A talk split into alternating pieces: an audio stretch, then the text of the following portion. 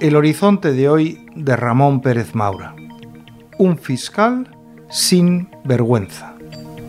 El debate publicaba ayer la fotografía del fiscal Álvaro García Ortiz participando el 14 de diciembre de 2019 en un acto del PSOE gallego en Santiago de Compostela. En esa época García Ortiz era fiscal delegado de Medio Ambiente. Así las cosas, no puede sorprender que manifieste un día sí y otro también una fidelidad perruna al sanchismo. Desde su primer nombramiento para el cargo de fiscal general del Estado en agosto de 2022, García Ortiz ha acumulado una ristra de actuaciones que le desprestigian a él y a la institución que encarna.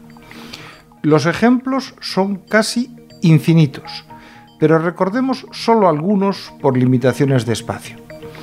Todavía estamos esperando a que el fiscal general salga a defender la independencia de los jueces y los tribunales frente a los ataques que han recibido desde la tribuna del Congreso de los Diputados.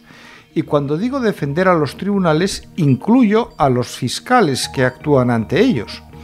Pero el fiscal general quizá no quiera amparar a quienes no están en plena sintonía con la línea que el presidente del gobierno ha impuesto a García Ortiz.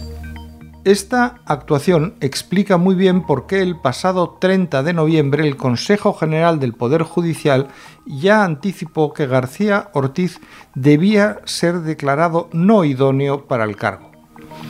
Era una declaración que nunca antes se había dado y ahora podemos entender por qué se hizo. A mayor abundamiento, este fiscal general del Estado ha ignorado la petición del Senado de que elabore un informe, no vinculante, sobre la proposición de la ley de amnistía.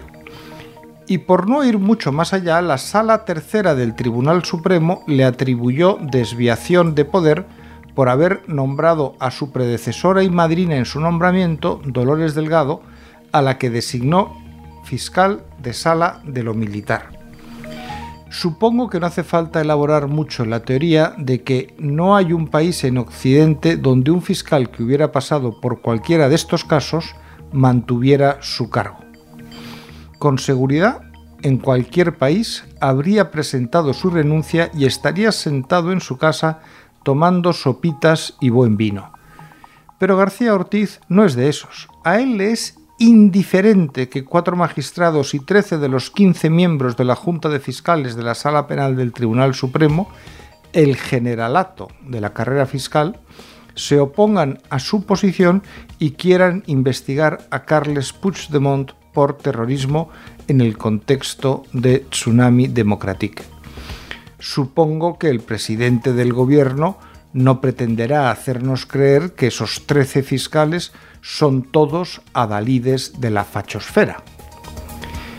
Pero no, todo eso le da exactamente igual a Álvaro García Ortiz. Y un observador de a pie como servidor de ustedes solo puede concluir que para actuar así hay que ser una persona sin vergüenza ni pudor. Y con frecuencia la conclusión más simple es la más acertada.